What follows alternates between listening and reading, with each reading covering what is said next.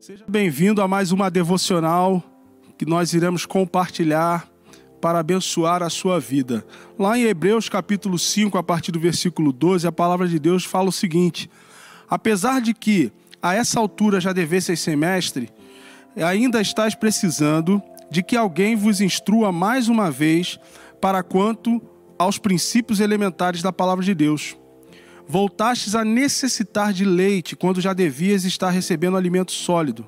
Ora, quem precisa alimentar-se de leite ainda é criança e não tem experiência no ensino da justiça. No entanto, o alimento sólido é para os adultos, os quais, pelo exercício constante da fé, tornam-se capazes de discernir tanto o bem quanto o mal.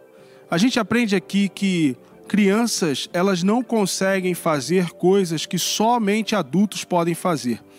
E dessa forma, a palavra de Deus nos ensina que para atingirmos uma fase adulta é necessário que nós nos alimentemos e nos exercitamos, e nos viemos a nos exercitar, para que possamos experimentar um crescimento. E aí eu faço algumas perguntas em relação a isso. É possível crescer sem se alimentar? É possível ser forte sem se exercitar? E as respostas para essas duas perguntas é simples. As respostas são não, não é possível. Dessa forma, eu também me, me sou transportado a fazer outras duas perguntas dentro de um contexto de vida cristã. É possível crescer espiritualmente sem se alimentar? É preciso fortalecer na fé, se fortalecer na fé sem exercitar essa fé. As respostas para essas perguntas também são as mesmas das anteriores. Não, não é possível.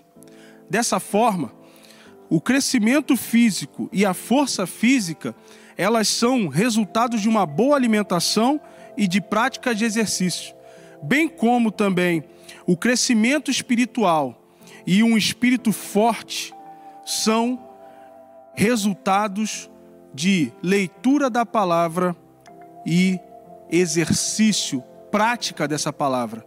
Se você quer ser um cristão maduro, crescido espiritualmente e fortalecido na sua fé, é necessário que você mantenha sempre a rotina de se alimentar lendo a palavra de Deus e de se fortalecer praticando essa verdade, essa palavra. Que Deus abençoe a sua vida praticando essa verdade. Em o nome de Jesus. Amém.